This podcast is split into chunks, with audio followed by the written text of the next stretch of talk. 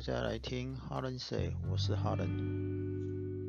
那今天要来跟大家聊有关于地方创生，因为我前几天礼拜六，呃，就是八月一号下午去参加一个朋友他的六二四关公生图画卡的工作分享。那这个地点在那个大溪嘛，六二四关公生，这当然是在讲农历的。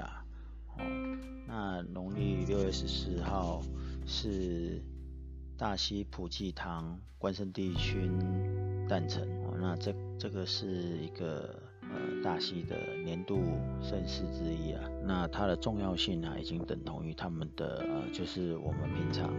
农历的过年了，所以也被大溪的人称为这是他们的第二个过年。它当然也会是北台湾最大的一个关公绕境活动，应该也可以是说是桃园市的无形的那个文化资产啊，就好像大甲妈绕境的那个概念。那去听朋友他的图画卡这件事呢，是因为那个图画卡是把庙会的。过程，然后有很多个阵头出来表演的那个活动进行，把它画下来。当天是由丽云老师来帮大家解说大溪的地景、它的过去、它的历史。那到庙会，以他他是算是一个外地人，然后跑去大溪定居，然后参与地方的田调导览，然后以他观察的体验，再加上呃。朋友李信惠小姐她的图卡来介绍庙会，也是说你会在庙会里面听到，不对，应该是说在这场活动会听到有关于这个参与庙会的这些社头的的背后的一些故事。那为什么讲社头，而不是比较比较常态大家讲的所谓的正头？社头呢有另外的解释。用现在的通通俗一点的话，就叫做呃社群组织，还不到于商会，但是概念很像。那社头通常会有哪些人组成的？街道上的一些社群所组成的。然后传统一点的就是地方角头的聚落组织。不过这个。即使从日本时代，这两个大部分都已经有，然后再来就是兴趣呃相投的同好组织。那其实说简单一点好了，就是说当初大溪有这些社头，是因为民间信仰所形成的社群组织。有一部分的社头，社头比较像是那个以信仰的角度，就是神明会嘛。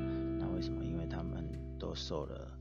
关圣帝君的指点啊，跑去这个九份挖金矿的矿工啊，啊，他们很感念他的保佑，所以他们成立了，例如说同人社，那由同人社来捐助一些神教，然后也要关圣帝君出来绕境。然后再透过之后大大溪人再再分别再成立不同的社头，例如说生意人组成的兴安社，全部都是生意人，所以它的代表是什么？一个大算盘。所以如果你看他在绕境的过程，他是推着一个大算盘在行走，是很明显的。例如说土木师傅他们会成立什么社？叫做庆义社，那他就会有一个仙童哦，他们他们叫做土水仙童，还有农民就有农作团，那也有这个神牛参与绕境哦，这算是拿同业的同事啊哦的人来成立。好，那这个活动啊已经是几年了，所以到目前为止。它已经被习惯叫做一个称号，叫做大喜大喜啊，好，那就是大溪的大喜之日啊，因为他们大喜之日就是要庆祝关公的生日嘛。那庙会只有一天，一定是不过瘾嘛，因为要这个活动是很盛大的嘛。那当然这也是慢慢延伸，因为本来就是一天，然后后来再延伸了两天跟三天。那现在把它提前到从八月一号，哦不，这是国历八月一号，一直到八月十三号。八月十三号的话，就是就是农历正式的六月二十四号。那因为它是一个文化文化活动，那它就是有两个礼拜的时间做不同的文化的整合，然后也让大家了解说这个活动有什么样的呃当地的一些历史意义。所以像第一天有所谓的与神同行，与神同行是每年都有，那晚上可能会有表演，像今年晚上是霹雳夜，霹雳夜会有。不同的社头跟结合了当代的表演，然后来相互切磋。那当天还有办这个市集惊喜大庙事，然后还有所谓的绕境事务所特展。今年的事务所的特展，呃，它的主题啊是锁定在神将跟人间的扛轿者，采集了这个筹备绕境的十个事件，然后与设计师一起一起合作啊的方式来讲这个六月二十四的故事。例如说，都会回来帮忙的这些志工阿公阿嬷们，或者是小朋友们。例如说有，有那个阿阿嬷专门一直是来拍照片的，然后也有那种阿嬷就是固定会帮忙打扫，所以每个礼拜六日都可以去哦。那当然正式进入。六月二十四号的那三天，就是国历的话，就是八月十一、十二、十三，会比较有紧凑的活动就开始了。尤其是前一天跟当天，就是八月十二号，农历六月二十三，它除了有正常的一个祝寿大典的活动，然后它就开会开始开始会有所谓的小绕境加暗访，暗访就是的意思就是。从下午开始绕境绕到晚上，那最后一天的话，最后一天就是正式的绕境活动。那正正式当天的绕境活动，其实是跟前面几天的绕境的范围其实是不一样的。那当然你可以去观察不同的阵头的表演，或者是或者是他们跟人就是参与者的互动。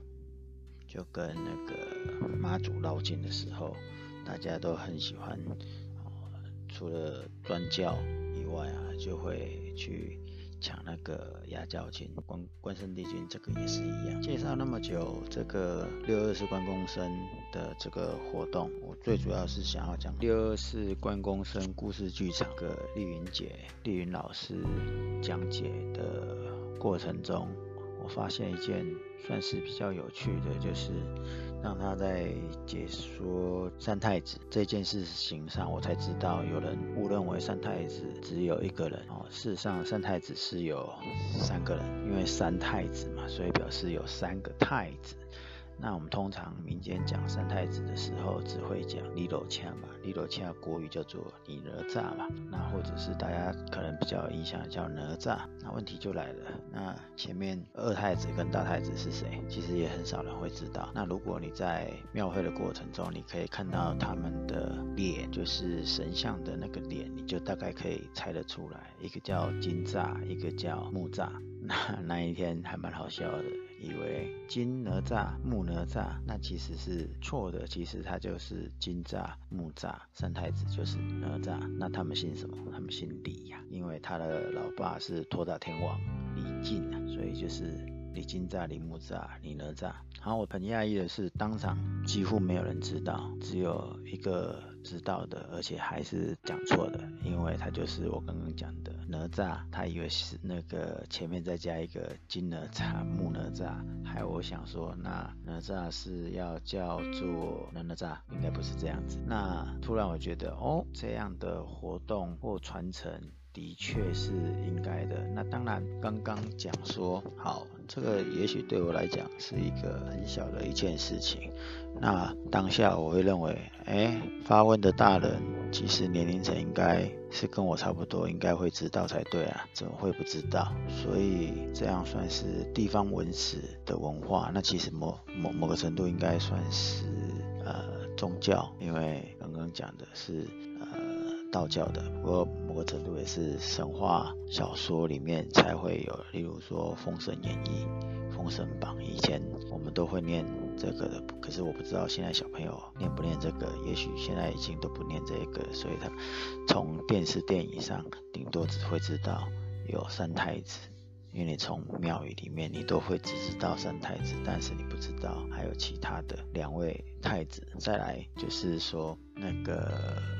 刚才讲关公嘛，所以到时候在庙会上，你常常会看到不同的社头有不同的主神出来，这是一个特色。另外，这是很很很正常的特色。但是另外一个比较特别的特色的话，是关圣帝君关公的左右护法是周仓周将军跟他的义子关平。关将军，那也会是很多社头他们会推出来走这个绕境活动的。那每个社头都有这两尊神明，那什么了不起？不，你也会看到他们的装扮、服装，还有他们的五官都会有一些特色。例如说，有的会眼睛会动啊，随着他在行进的时候，他摆动，有的眼睛是会动的。然后有的衣服上是有特殊那个绣出不同的花样，所以每一个社头都有它的文化。好，那问题就是当天很多人也不知道这两位将军周仓跟关平。我突然想了解的是的是你们都没有去过行天宫吗？也许是我我我我们有走行天宫，或者是走这个道教。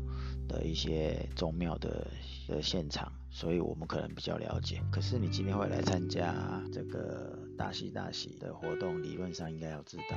好了，不管了，所以我们就可以证明一件事：地方学是有必要的。这是第一件事。然后第二件事就是因为这场活动，我有一些朋友也参加了，然后我发现每个人手上都有买。一些饮料或者是小礼品要带回去的。那我的朋友他手边很特别，他拿了一个塑胶袋，里面装了四五个保特瓶或者是杯装的饮料。所以呢，那一天喝了蛮多饮料的。哦，那我刚才讲，因为那天有四级嘛，然后沿路，因为它又在老老街的区域嘛，所以有很多店家，所以沿路吃喝买。其实也造造成了经济效益。那我刚才有讲这个地方学嘛，地方学像大溪就是有有一个叫做哦，他们就有弄了一个大溪学哦。那大溪有什么好学？其实有像刚刚讲的那些，其实都不是在一般人对大溪的了解，因为大溪大家的了解可能就是老街跟什么。大溪豆干，可是如果你现在去大溪的话，其实有很多这个日式的呃老房舍已经变成了，例如说木艺博物馆啊，或一些特定产业主题的街角馆啊，哦，还当然啦，咖啡店、茶屋是跑不掉的，所以你在这个老街不是。像有些老街，我们就是沿路上走过去而已，走过去走回来，OK，那就可以结束，拜拜。那今天大溪已经是你可以在里面慢慢走哦，因为有博物馆嘛，你你可能要看一些资料，你可以可以好好的了解。所以大溪已经跟店家已经产生了一些共学跟共造。那当然有一些呃。产业技艺的推广啊，或者是常民生活的文化价值啊，也会带来这个地方的蜕蜕变跟那个创生嘛。所以我刚才讲了一场活动，只是只是两个礼拜，可是它带来的效益应该远远大于这些。那当然，其他的时间点，它也在也在进行，也我我的意思是在于说，平常这个老老那个老街一样也是很多人来观光，那一样也可以学习到一些东西，而不是只限定于六二四关公生这一个。时段里面，那大溪老街目前已经变成了一个呃，算是小有成就的一个啊、呃、地方学，还有所谓的地方创生。为什么呢？因为整个大溪都是博物馆，对，因为每一家整整整条路上其实都有它的特色嘛，然后他们也推动，就是鼓励居民。参与共学啊，让这个来的来的人会形成一种庶民跟专家的对话。那当然，你会间接带动了一些居民啊，挖掘所谓的家族脉络，或者是这个这个大溪镇镇上的一些历史的的后面的故事。当地的木艺博物馆啊，我们统称木博馆，它是推动现地保存。最主要的的一个民间伙伴，为什么讲民间？因为政府也是有在有在帮忙推嘛。他在让大溪学变成一个遍地开花的种子啊，例如说啊，他们有弄出一个街角馆的补助计划，他们就是希望让民众可以申请补助啊。最主要补助什么？研究执行自己感兴趣的主题。主题啊，那这个主题通常就是要让你回到生活现场，展现这个生命呃那个常民的生活样态，让啊、民众自己了解自己的价值，并参与哦现地保存，那甚至说会达到创生哦。所以现在有一些年轻人回到这个地方，是在做民宿、咖啡馆、茶坊、豆干店。哦那甚至也有所谓的文创品牌的商店。那从这个不了解到投入，然后合作共学做文化创生。像我刚刚讲那个八月一号那一天，我听这个丽云老师他在讲的时候，他很特别，他其实是他其实是那个透过环岛寻找自我。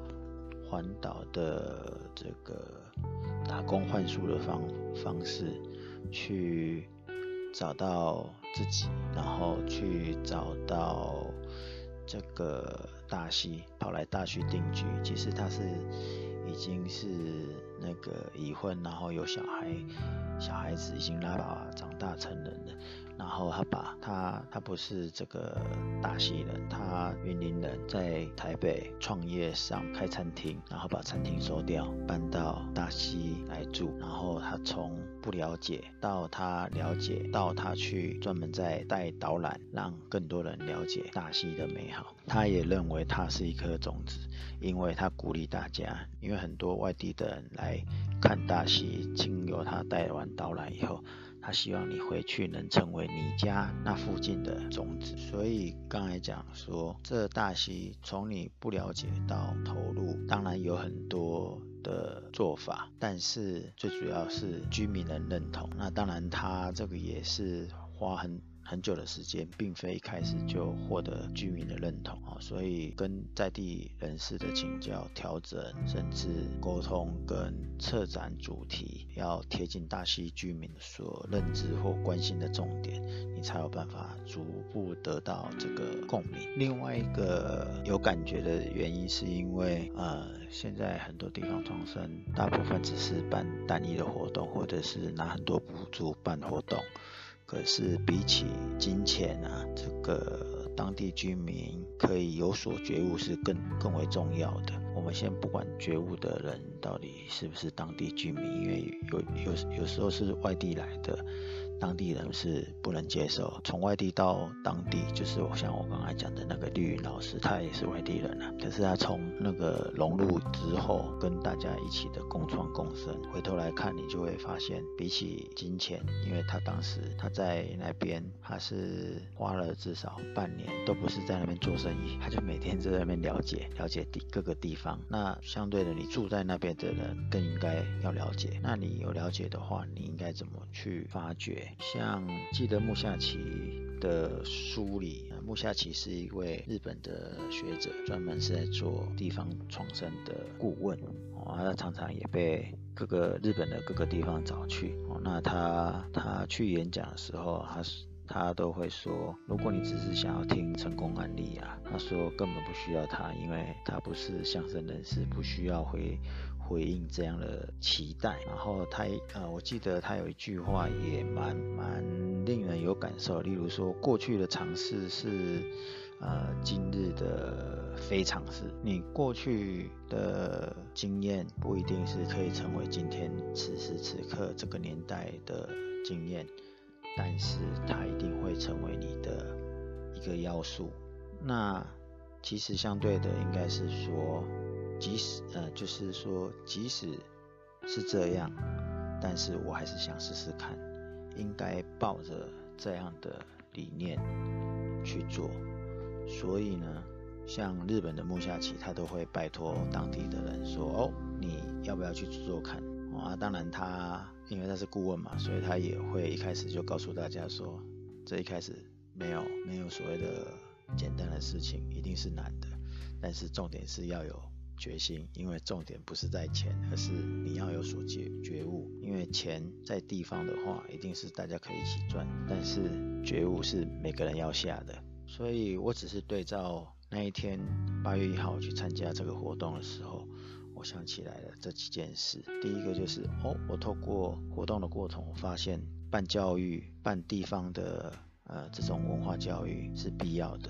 另外一个就是你可以串起来的是经济效益，所以更应该去做。第三个更应该去做，但是它不是砸钱就可以做的，砸钱只要能砸钱都是小钱，那都是小事。那比起砸钱，你能觉悟是更重要。那日本已经有案例了，日本在做地方创生比我们早，比我们台湾还要早，他们也有很多成功案例，当然也有很多失败案例。今天只是对照大溪，刚好是大溪也是一个呃，算一个成功案例。以网络上或是过去的新闻报道，到目前为止，它现在算是一个成功案例。那以我我去参加，它只是一个短的活动，你也会感受到它是一个成功案例。所以呢，在台湾，我现在看到的很多地方创生，其实都还在办活动为主，真正的。我觉得是地方的人也要有决心，知道除了办活动，你应该如何做长期的栽培才对。